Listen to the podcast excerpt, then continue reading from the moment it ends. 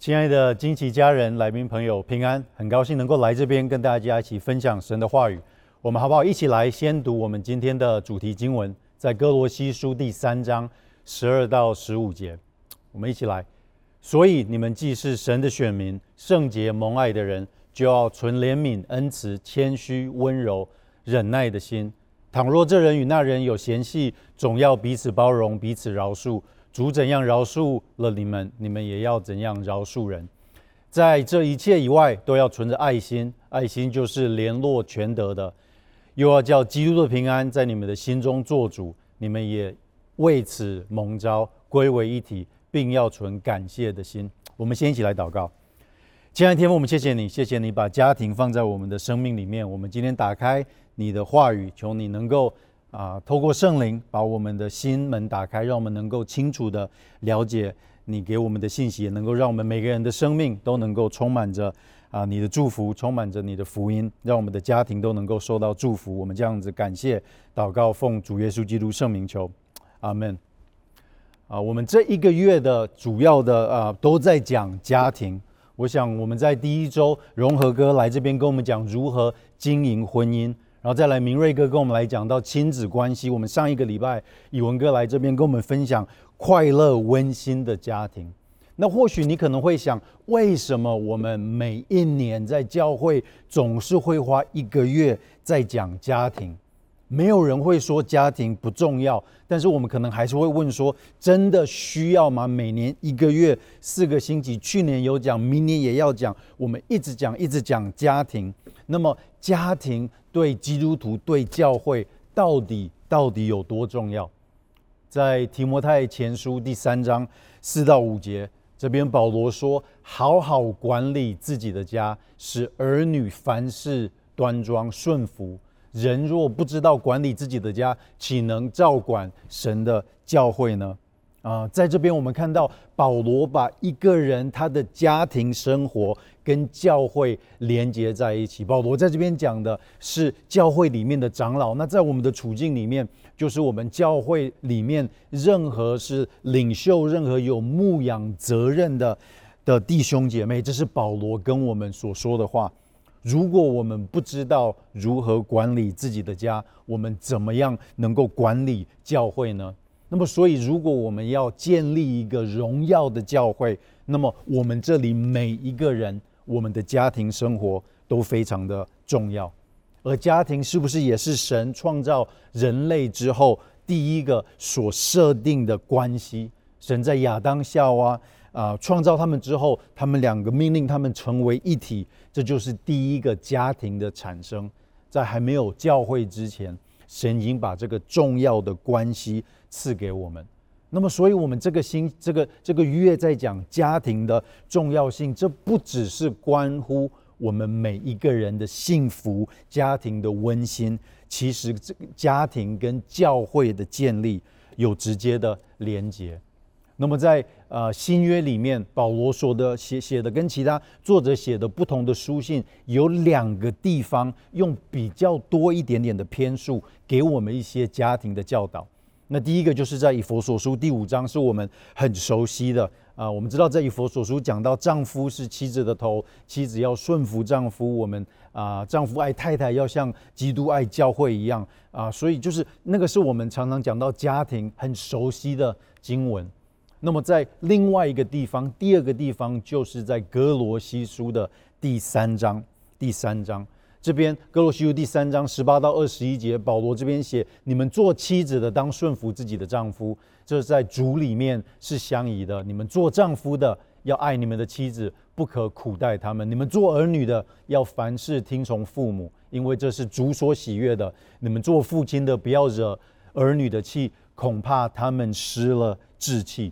我想大家看到这个哥罗西书这个经文，我们一定感觉这个跟保罗在以弗所书那边讲的啊，其实是很相同。保罗给了一些给丈夫、妻子、孩子在家里我们要如何与彼此相处一些的教导。这些的经文很简单，也很实用啊。我们做太太的要顺服，做丈夫的要爱太太，做儿女的要孝顺父母，做父母的不要惹孩子生气。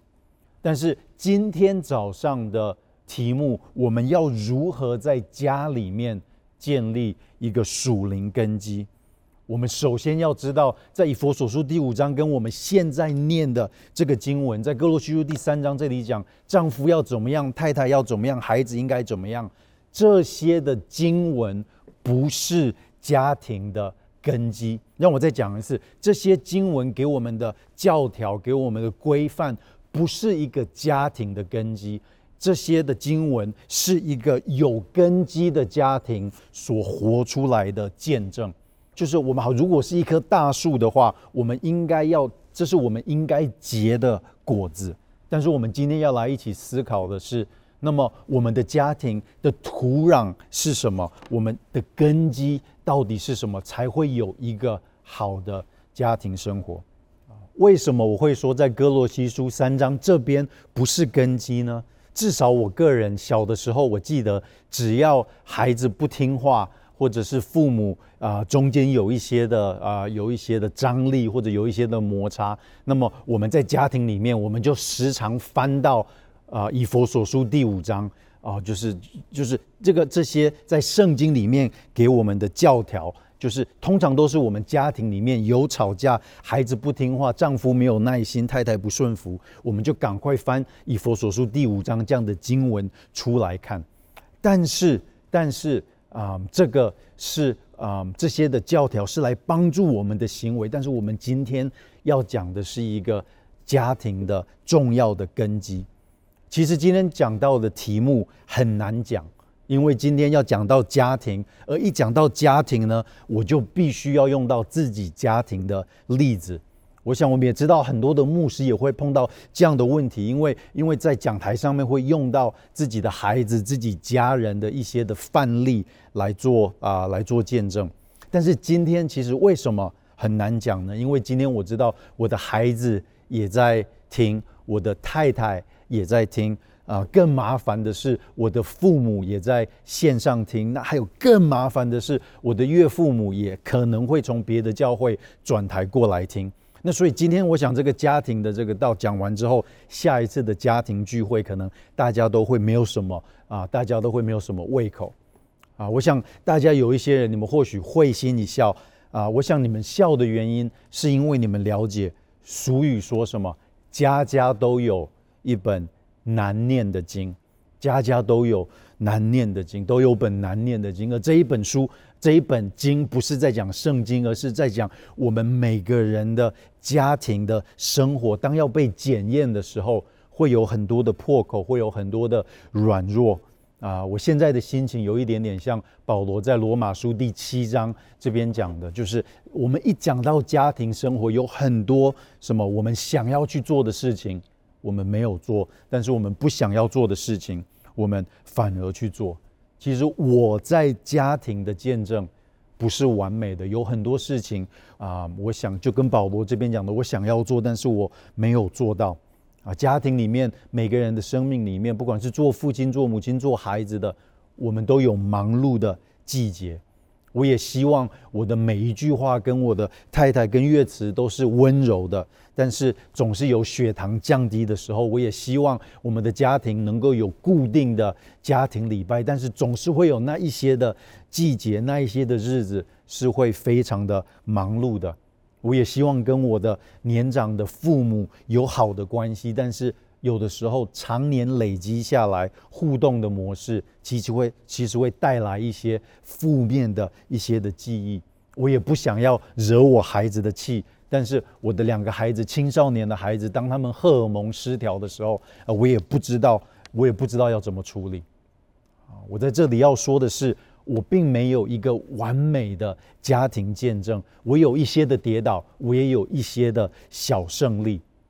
其实讲到最后，家庭生活是我们每个人生命中的照妖镜，不是吗？我们在公司，我们在学校，我们在外面跟朋友在一起，我们在外面的这些的是的的见证，其实跟我们家庭的见证会有很大的不一样啊！这个不是好像我们故意在外面假冒为善，好像演一出戏给外面的人看，不是的，而是我们的家人在我们的家庭里面。透过每天的相处，让真正的我们不管是好的跟不好的，都很自然的浮现出来，都很自然的浮现出来。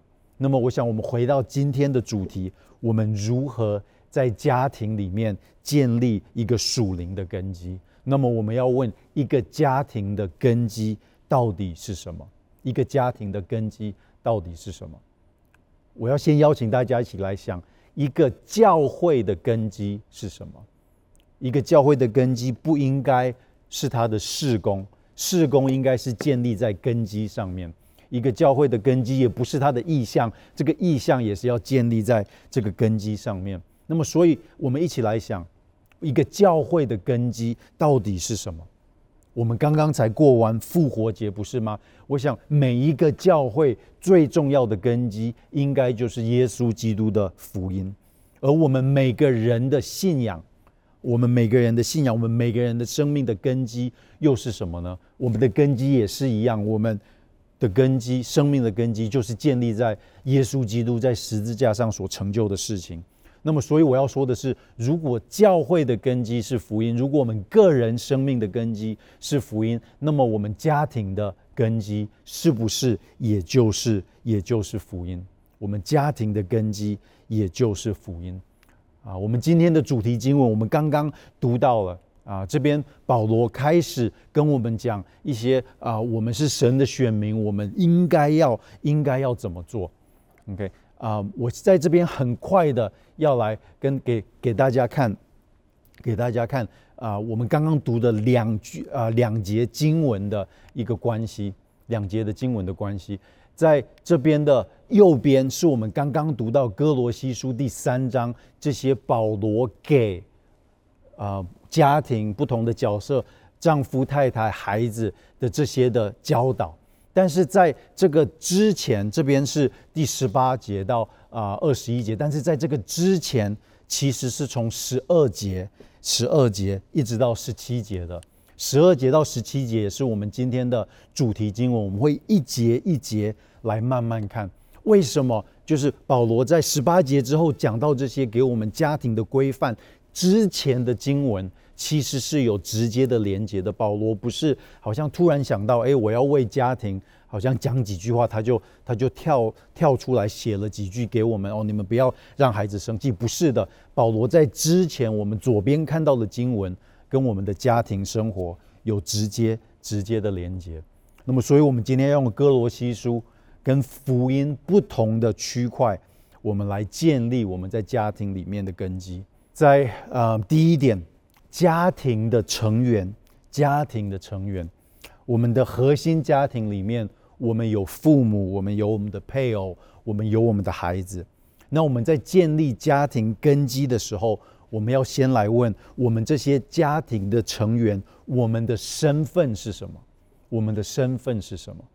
在哥罗西书第三章十二节一开始，这边保罗说：“所以你们既是神的。”选民、圣洁、蒙爱的人，就要在这个经文里面，“就要”这两个字是一个分水岭。在之前，保罗把我们的身份跟我们讲，不是吗？而“就要”之后，是我们应该活出来的见证，应该活出来的见证。那这边保罗跟我们说：“我们、你们是神所拣选的，我们是分别为圣。”出来的，我们是领受丰富恩典的。这边是保罗跟我们讲的福音的一个区块。但是，我想我们也都知道，一个福音，当我们知道我们领受了这宝贵的身份，OK，这不是一个完整的福音。我的意思是，完整的福音不只有好消息，也应该有一个坏消息。这也是为什么保罗同样的在哥罗西书第二章第二章这样子说。你们从前在过犯和未受割礼的肉体中死了，神赦免了你们一切的过犯，叫你们与基督一同活过来，又涂抹了在律例上所写攻击我们、有碍我们的字句，把它撤去，钉在十字架上，即将一切执政的掌权的掳来，明显的给众人看，就仗着十字架夸胜。十字架所带给我们的。好消息是把我们的坏消息钉死在十字架上面。我们本来是罪人，也因为这样子，因为十字架的福音，我们成为了神的选民。那么，所以这个跟家庭有什么有什么关系呢？我们要先知道家庭的成员。第一点，家庭的成员，我们必须要知道，我们都是罪人，我们都是罪人。是的，我们是一群得到拯救、被赦免、已经有新生命的人。但是，知道我们是罪人，应该要成为一个家庭的根基。啊，为什么这个真理重要呢？因为家家有本难念的经，不是随便说的。你们有没有想过，为什么在家庭里面一些的争吵？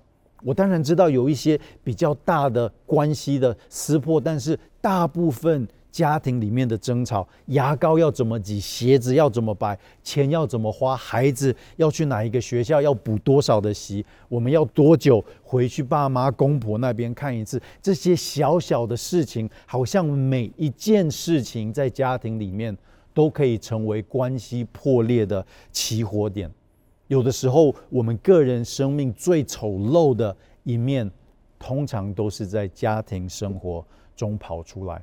为什么？为什么呢？其实答案很简单，因为我们都是罪人，在这个世界上只有一个完美的父亲，就是我们的天父；在这个世界上只有一个完美的儿子，这就是主耶稣基督。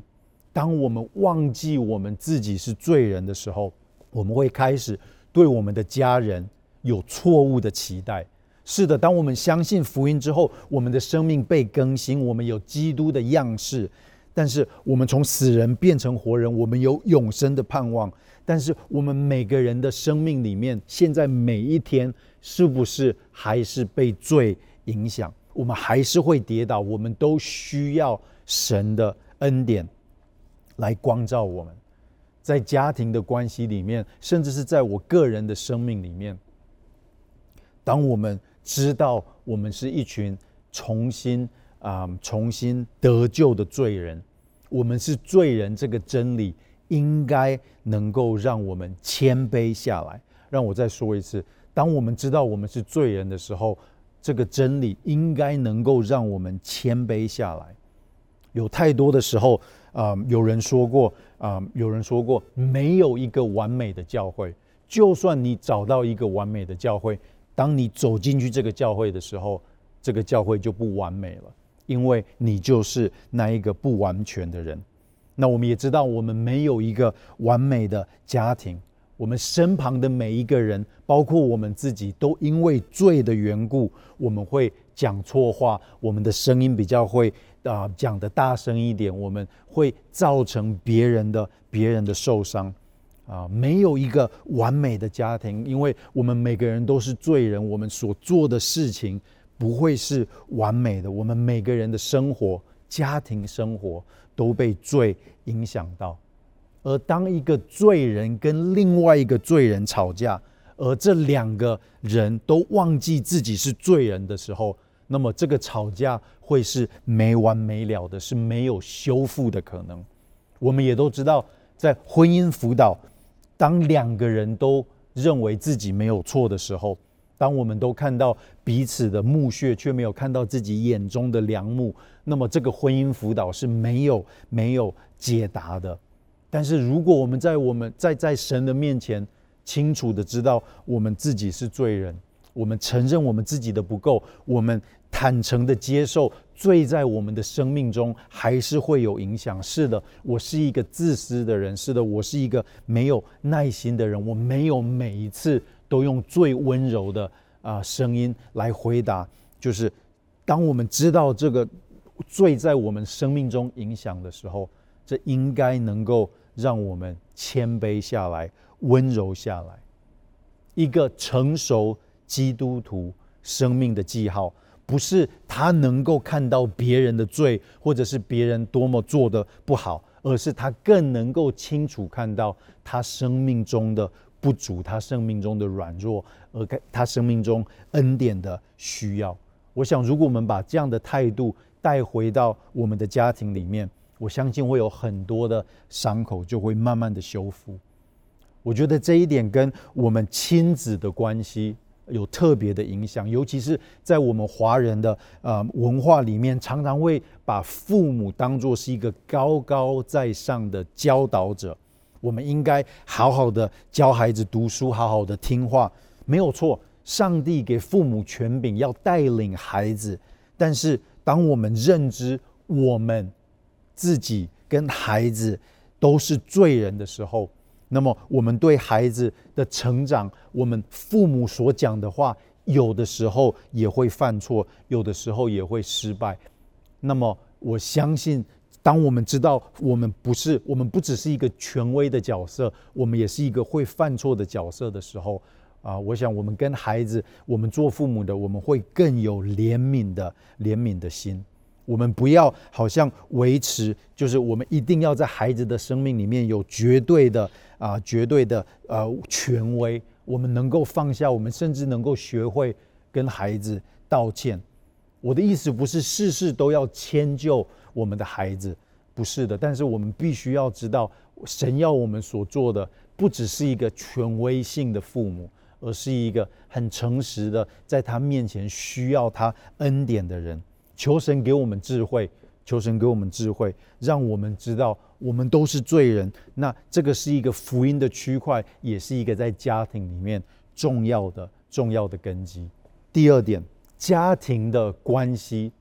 在哥罗西书里面，刚刚保罗一开始讲了，就是我们是神的选民。那之后呢，保罗跟我们啊，从这个经文里面，我们可以学习到应用到家庭的关系，应该是建立在恩典的恩典的饶恕。我们继续的来看哥罗西书第三章的经文啊，这边保罗说：“所以你们既是神的选民，圣洁蒙爱的人，就要存怜悯恩慈。”谦虚、温柔、忍耐的心。倘若这人与那人有嫌隙，总要彼此包容、彼此饶恕。主怎样饶恕了你们，你们也要怎样饶恕人。保罗在一开始讲我们的身份之后，就要后面的这两个字，就是我们生命中应该要有的见证。这边我们要有怜悯，要有恩慈、谦虚、温柔跟忍耐。我们所谓的福音为什么是好消息？是因为我们本来都是罪人，而我们现在在主的生命里面，我们新的生命里面，我们能够结出来这些的果子：怜悯、恩慈、谦虚、温柔跟忍耐。而这个新的生命，不只是要在教会里面庆祝，我们不只是要自己来敬拜神，这样新的生命。应该是能够在我们家庭生活里面活得出来。这边讲我们有这样的生命，然后十三节讲说：倘若这人跟那人有嫌隙，总要彼此包容，彼此饶恕。主怎样饶恕你们，你们也要也要怎样饶恕人。保罗保罗这边讲，这边一开始的形容词：怜悯、恩慈、谦虚、温柔、忍耐。啊我多么希望这些的字是能够形容我在家里面，我在家里面二十四小时的态度，但是其实常常不是这样子。啊，我想我们如果嗯想一下我们自己的生命，啊，我们生命里面很多的时候最大的伤害都是从我们家人来的，不管是小的时候父母说的话，或者是夫妻吵架。啊，彼此的伤害，孩子顶撞的一句话，那甚至有一些更大、更痛、更严重的事情，在我们现在每个人的生命里面，都有一些原生家庭所带来的一些的疤痕。我们中间有些人能够把它深深的埋起来，不再去想。啊，我们有些的人，我们身上的这些的伤疤还在滴血。这些从家庭来的伤害都是不容易、不容易的伤害，但是保罗在这里面，在在十三节说：“倘若这人与那人有嫌隙，总要彼此包容。为什么要彼此包容、彼此饶恕呢？”这边保罗说：“因为上帝主怎样饶恕了你们，你们也要，你们也要怎样饶恕人。”在这边说我们要饶恕，不是一个道德上面的规定，而是保罗把我神的饶恕跟我们应该饶恕别人直接的连接在一起。我们中间有很多人，包括我自己，我们通常对朋友、对同事、对其他的啊、嗯、外面的人，我们通常饶恕都比较快，但是很多的时候，家庭里面的饶恕反而变成是比较慢、比较慢。但是我们如果真的要有真正完全的饶恕，那么我们没有办法从从关系的智商，或者是心理学啊、或者是。啊，来来找到最终的帮助，那些都是好的事情。但是我们最大最大的帮助，我们应该要知道，我们本来是罪人，但是神也饶恕了我们。在以佛所书第二章啊四到五节这边讲，然而神既有丰富的怜悯，因他爱我们的大爱，在我们死在过犯中的时候，便叫我们与基督一同活过来。你们得救。本乎恩，基督徒的生命的根基就是福音，而福音的根基就是恩典。我们每个人面对我们家人的时候，我们每天会面对两个选择：我们要选择恩典，还是我们要选择我们家族的历史里面所有的指责跟我们所有负面的情绪？这个是什么意思呢？这个意思是，当我们每次跟家人说，就是有张力、关系破裂的时候，当我们每次说，因为你这样子做，那么所以我现在也要回报给你，因为你让我不好受，我现在也要做一些的事情让你不好受。当我们有这样态度的时候，我们就是在用我们家庭的历史指责跟负面的情绪来面对。但是，如果我们所想的能够慢慢的从因为你做了这个事情，我们转变到因为耶稣已经在十字架上替我们成就了什么事情，那么我们慢慢的就能够开始体会到怎么样，我们爱，因为神先爱我们，我们饶恕，因为我们已经被神饶恕了。在家庭冲突的眼光里面。我们都会一直记得你做了什么，他做了什么。但是保罗在这边提醒我们，我们应该要在这个时候再次的想到，耶稣已经在十字架上替我们做了什么。啊，我们虽然嗯跌跌撞撞，我们都是不完全的人，但是保罗这边继续的在十四节讲，在这一切以外，要存着爱心，爱心就是联络全德的。又要叫基督的平安在你们心里做主，你们也为此蒙召归为一体，并且要存感谢的心。这边讲的，在这一切以外，保罗说我们要存着爱心，而这个爱心是一个联络全德的爱心。这个是什么意思呢？这个这样这样的形容词在圣经里面不常出现，就是爱心。什么是联络全德的？就是。这样子，当我们有真正的饶恕的时候，那么所有的关系是一个爱的画面，而所有的关系都被这样子的爱撑住，是一个稳固、完全、完美的关系。而保罗说，这样子的生命有平安做主，是一个有整合的生命，是一个有感恩的见证。那么，所以一个家庭重要的属灵根基。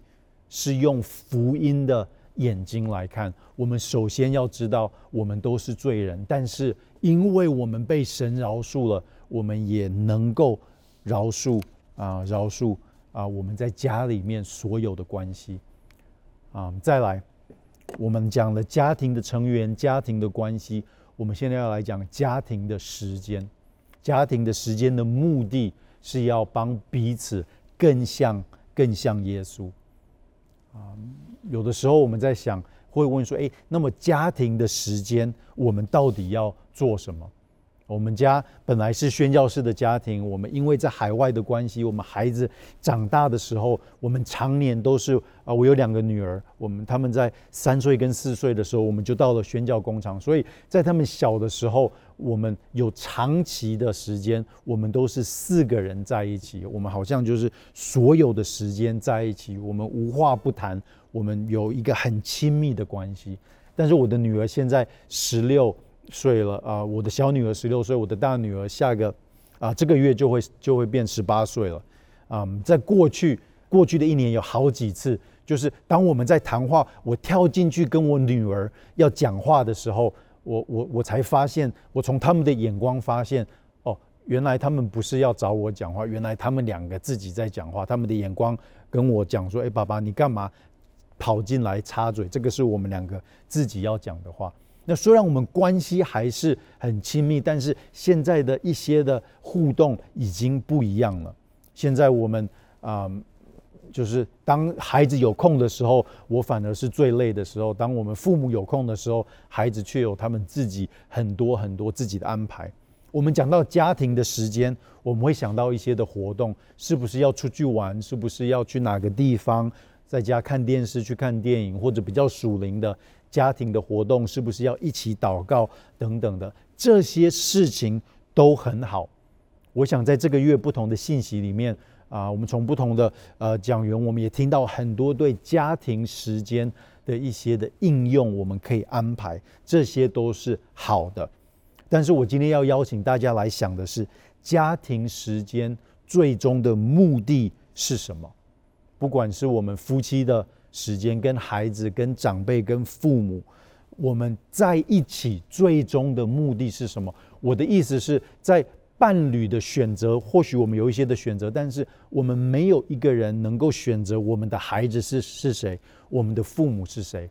那么，当上帝用他的智慧把我们这几个人放在一起的时候，那么神的心意。到底是什么？当我们相处的时间那么多的时候，那么神的心意到底到底是什么？在哥罗西书这边说，我们是得救的罪人。再来，我们因为得救，领受了恩典，我们彼此要有饶恕。那么之后呢？之后我们看到从十六节开始啊，保罗开始讲到我们跟彼此的关系啊。这边讲，当用各样的智慧，把基督的道理。丰丰富富的存在心里，用诗章、用颂词、灵歌彼此教导，互相劝诫，心被神感歌颂神。无论做什么，或说话，或行事，都要奉主耶稣的名，借着他感谢天父。OK，我们先看一下啊，保罗在在在这边讲到，一开始讲到我们的身份，再来讲到我们跟彼此要饶恕。那么。之后呢？之后就讲到这边，我们跟彼此之间要做什么？跟彼此之间要做什么？我们刚刚的问题是我们跟彼此相处的时间，最终的目的是要做什么？在歌罗西书的第一章二十八节，保罗这边讲，我们传扬他是用各样的智慧劝诫个人、教导个人，为了要使个人在基督里。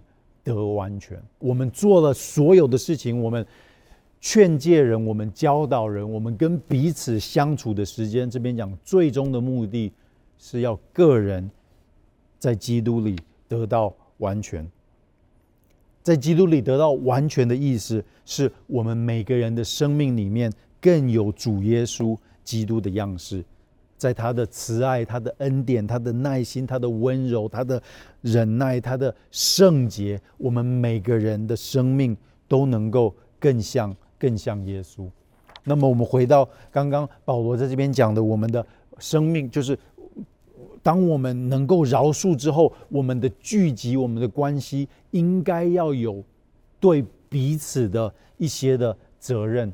这边讲到，我们用诗歌、用灵歌。用诗章，我们互相的劝诫，都是在讲到我们彼此彼此的关系。神的真理带给了我们的生命啊，带给了我们的生命，应该不只是个人的祝福，而是我们对彼此的影响。我们在每个人，我们帮助彼此，能够更像耶稣基督。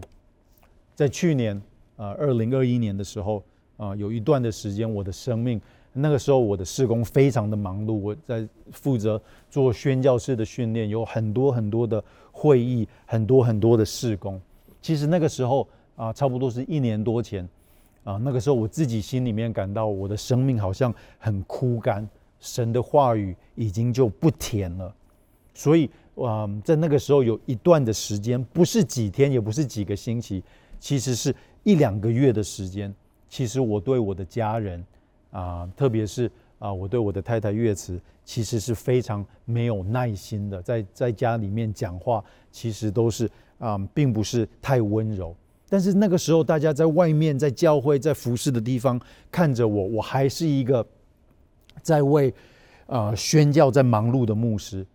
别人在外面没有办法看到我生命的处境，但是回到家里面的时候，很多不好的东西都跑出来了。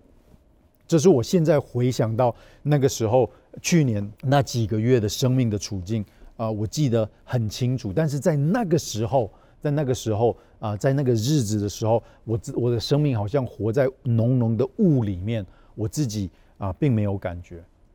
但是有一天，去年的有一天的晚上，啊、我的太太月子，她要我出去跟她散步。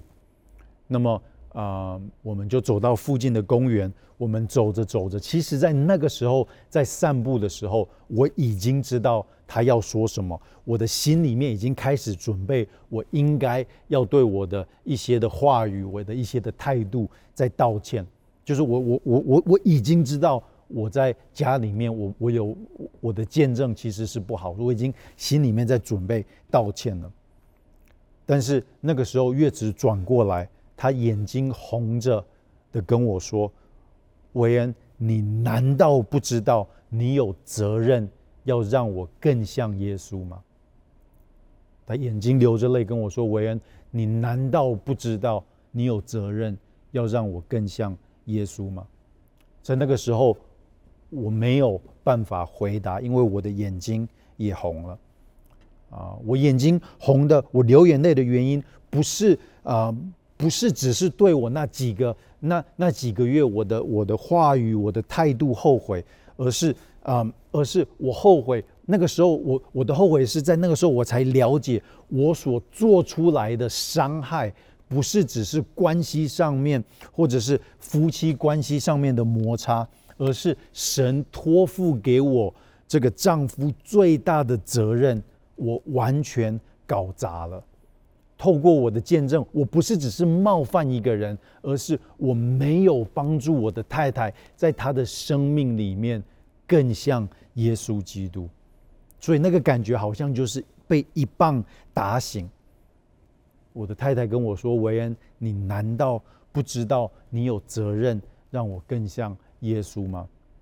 保罗刚刚在经文里面讲到彼此互相，不是没有原因的。神把我们这些不同的家庭成员放在一起，最终的目的就是要我们帮助彼此更像、更像他的样式。那一天，我的太太跟我讲的那一句话，是我们结婚二十年里面让我最痛的一句话。但是那也是从神来的提醒。我的责任是要帮助我的家人更像耶稣基督。那一句话真的很痛，痛到现在我都不太敢跟我的太太去散步了。就是他一啊，我的太太一讲要去散步，我现在马上就会先问说：“哎，对不起，我我做错了什么？我做错了什么？”这个痛虽然很痛，但是这是我的责任。我对我的太太有责任，我对我的孩子也有责任。一个家庭。重要的属灵根基，我们的家庭时间，我们的家庭时间是要帮助彼此更像、更像耶稣基督。所以，我们的好消息解决了我们的坏消息，我们有神的赦免，所以我们可以饶恕我们身旁的家人。我们对彼此有责任，我们帮助必须要帮助我们的家人更像耶稣。最后，我们要讲到家庭的盼望。家庭的盼望，就是要为永恒来过生活。一个家庭为什么要有一个稳固坚固的属灵根基呢？我们一开始有讲到，家庭跟教会是有直接连结的。如果家庭就是因为家庭是那么重要，那所以撒旦也很自然的会常常来攻击我们的家庭。我们可能会认为说，我们可能会认为说，撒旦都是用一些大的事件来攻击我们的家庭，啊，但是好像我们的家庭只要过得平平安安的，财务不错，夫妻的感情不错，没有生什么大病，没有什么大的事情，好像撒旦就没有在攻击我们。但是其实不是的，撒旦攻击家庭最平常的方式，其实不是透过这些危机型的大事件，或者是关系的破裂。撒旦攻击我们家庭最长的方式，就是让我们基督徒的家庭跟着这个世界的风向走。让我再说一次，撒旦攻击我们家庭最大的方式，就是让我们这些基督徒的家庭跟着这个世界上的风向来走。这个世界说，一个美满的家庭要有房子，要有车子，孩子要上最好的学校。我们基督徒就跟着这个世界的风向，把这些事情当作是最重要的东西。这个世界说，一个好的家庭生活，好的家庭时间，就是要享受人生。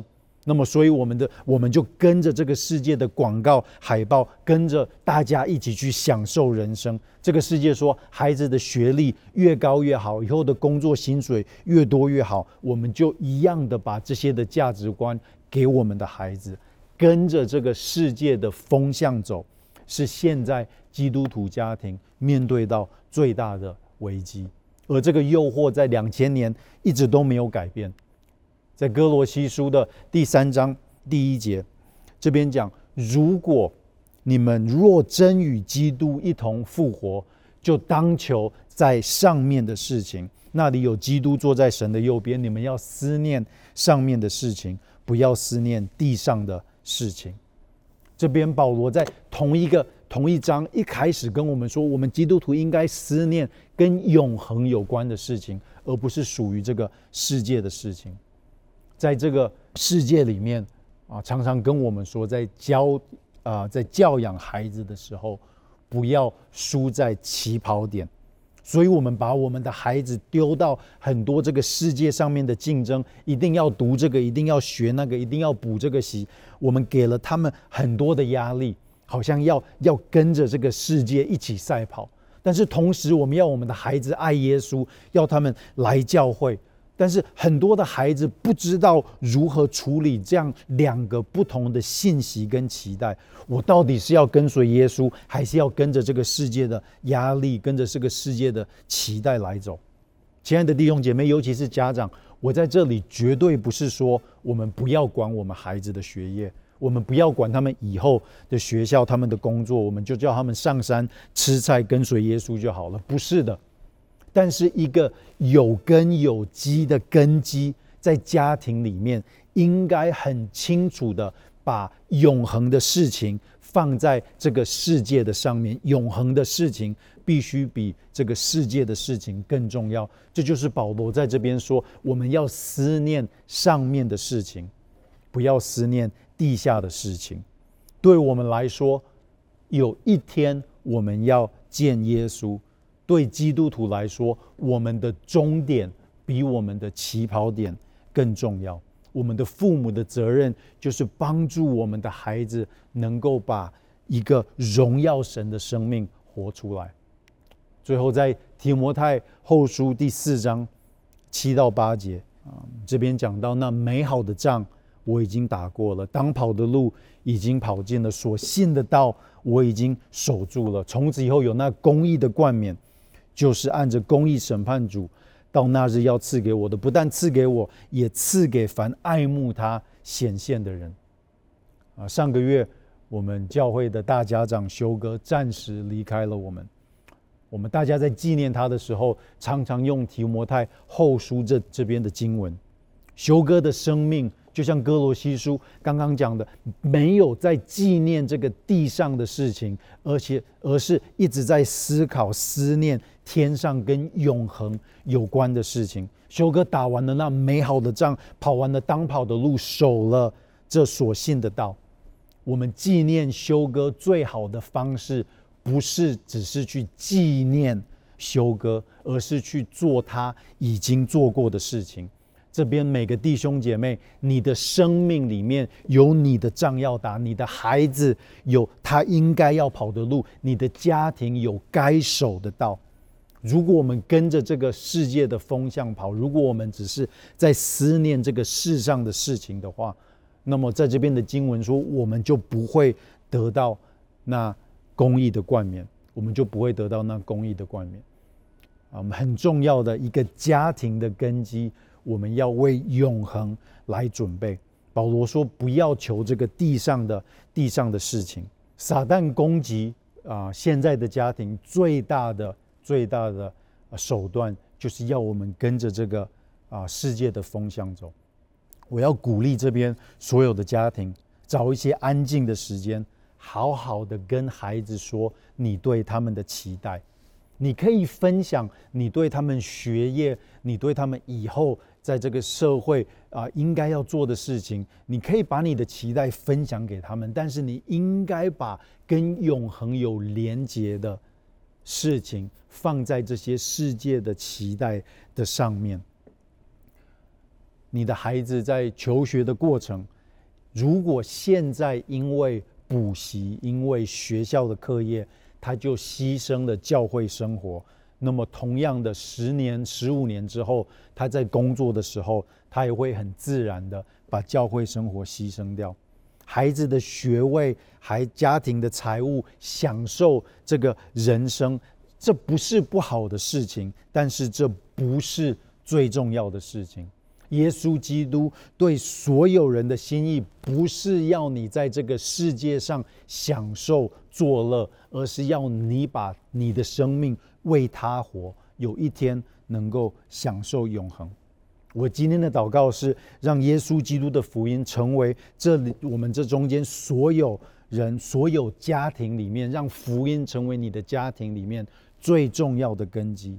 从歌罗西书这边，我们知道我们都是罪人，所以没有一个完美的家庭。但是我们是一群得救、领受神的恩典、神的爱的人，所以同样的，我们能够把这样的爱、这样的恩典、这样的饶恕带给我们的家人。我们要忘记你做了什么不对的事情，我们要记得耶稣在十字架上已经替我们做的事情。我们也要再次的被提醒，我们。在彼此生命里面的责任，帮助你的孩子，帮助你的配偶，能够更像耶稣基督。那到了最后，让我们的家庭一起来思想有关永恒的事情，让神来翻转改变我们每个人的家庭，把福音放在我们家庭的最根基里面，我们能够一起跟教会走，把福音啊带到全世界各地。我们一起来做个祷告。亲爱的天父，我们谢谢你，谢谢你把福音赐给我们。我们本来活在罪里面，但是你把你的独生爱子耶稣基督替我们的罪死在十字架上，把新的生命给我们。你让我们有永恒的盼望。主啊，我们要谢谢你，把家庭这个礼物放在我们的生命里面。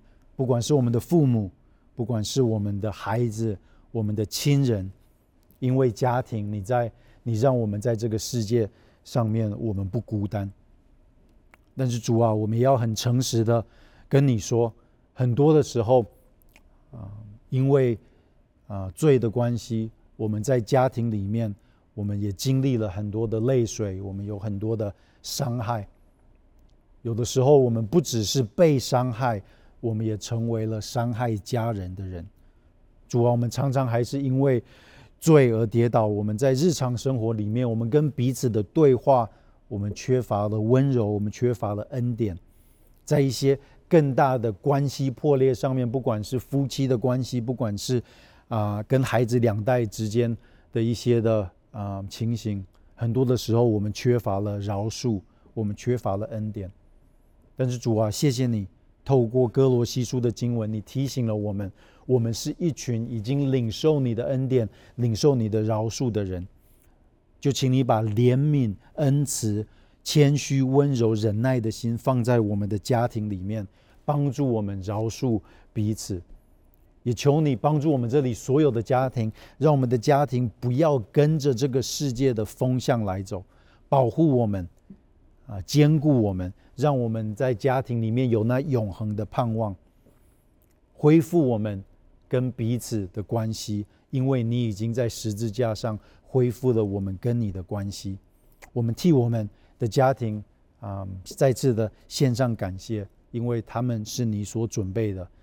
我们再次最后求你把福音啊放在我们的家庭里面，让福音成为我们家庭最坚固的根基，让我们能够一起来跟随你。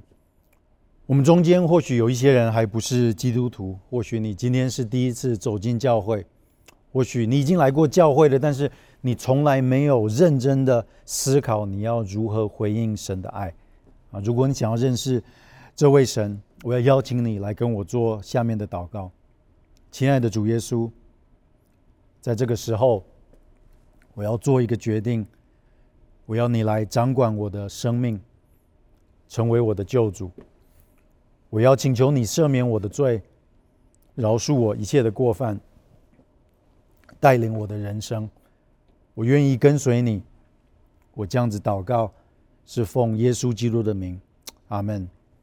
如果你刚刚做了这个祷告，我要恭喜你啊！你做了一个你生命中很重要的一个回应。我要鼓励你能够啊，把你刚刚的祷告，你做了这个祷告，跟你身旁的基督徒分享，开始来教会。啊，能够有一个教会的生活，嗯，最后我想我们一起来做一个最后的祝福祷告啊，能够让神大大的啊带领我们这边每一个家庭，能够在这个世界上来做见证。我们我们一起来祷告，愿我主耶稣基督的恩惠、天父上帝的慈爱、圣灵的感动与交通，与我们这边所有人在所有家庭的关系里面，都能够大大的祝福我们，从现在直到永永远远。我们这样子祷告。乃是奉主耶稣基督的圣名求，阿门。